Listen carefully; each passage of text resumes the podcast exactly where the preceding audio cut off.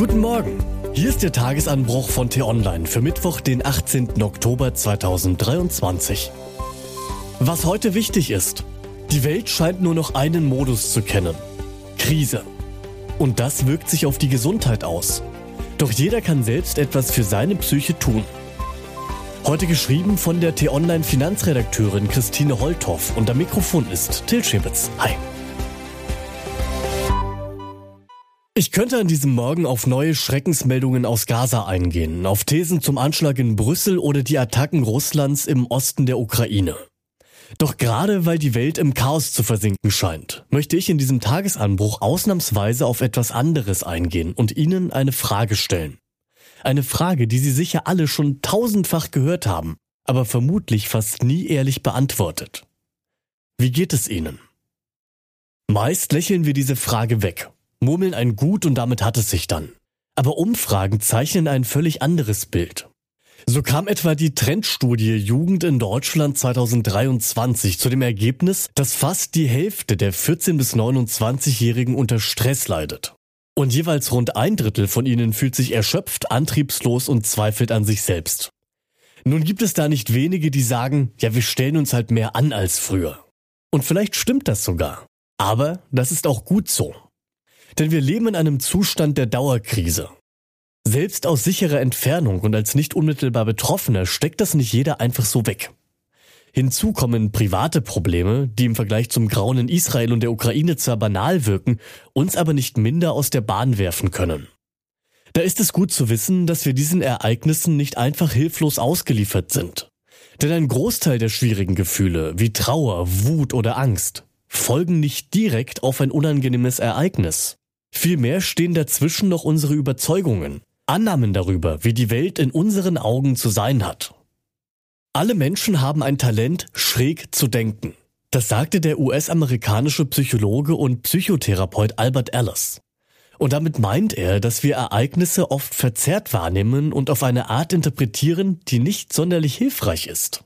Und dadurch werden wir dann wütend oder traurig. Anders gesagt, für einen Teil unseres mentalen Stresses sind wir selbst verantwortlich und können ihn dann im Umkehrschluss, das ist das Positive, auch selbst verhindern. Natürlich hat dieses Modell Grenzen. Es wäre jetzt mehr als zynisch, den Menschen in Israel zum Beispiel zu sagen, sie mögen einfach nur anders über den Hamas-Terror denken, dann ginge es ihnen gleich viel besser.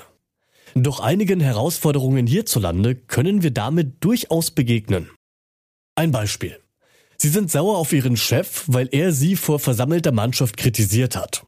Die meisten Menschen glauben in einer solchen Situation, dass der Anpfiff des Vorgesetzten der Auslöser für ihren Ärger ist. Tatsächlich haben sie aber erst noch über die Situation nachgedacht und sie bewertet. Blitzschnell und kaum wahrnehmbar. Ihre Überzeugung könnte etwa sein, dass ihr Chef immer freundlich zu sein hat. Und weil er dieser Forderung nicht gerecht wurde, ärgern sie sich. Andere typische Überzeugungen sind zum Beispiel, dass das Leben gerecht sein muss. Oder man selbst beruflich erfolgreich oder in einer Beziehung oder besonders sportlich oder oder oder. Und genau da gilt es anzusetzen und sich die eigenen Annahmen über die Welt bewusst zu machen.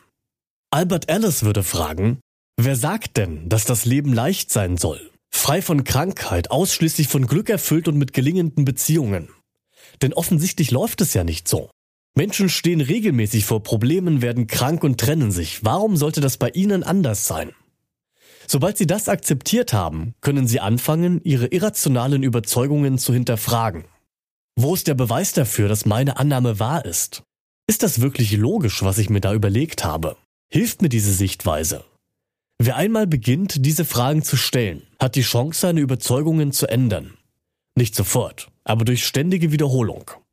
So kann jeder selbst dazu beitragen, Ereignisse anders zu bewerten und letztlich psychische Belastungen zu verringern.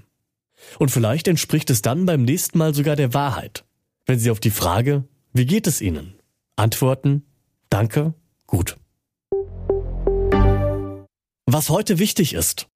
Selten war ein US-Präsident mit so vielen Krisen konfrontiert wie Joe Biden. Mit seinem heutigen Besuch in Israel und Jordanien versucht der Amerikaner nicht weniger, als die Gefahr eines Weltkriegs einzudämmen, schreibt USA-Korrespondent Bastian Brauns. Sebastian Kurz vor Gericht. Österreichs Altkanzler wird vorgeworfen, im sogenannten Ibiza-Untersuchungsausschuss vorsätzlich gelogen zu haben. Er selbst sieht sich als Opfer einer politischen Intrige. Eine Haftstrafe droht Kurz selbst bei einer Verurteilung eher nicht. Wohl aber das Ende seiner politischen Karriere.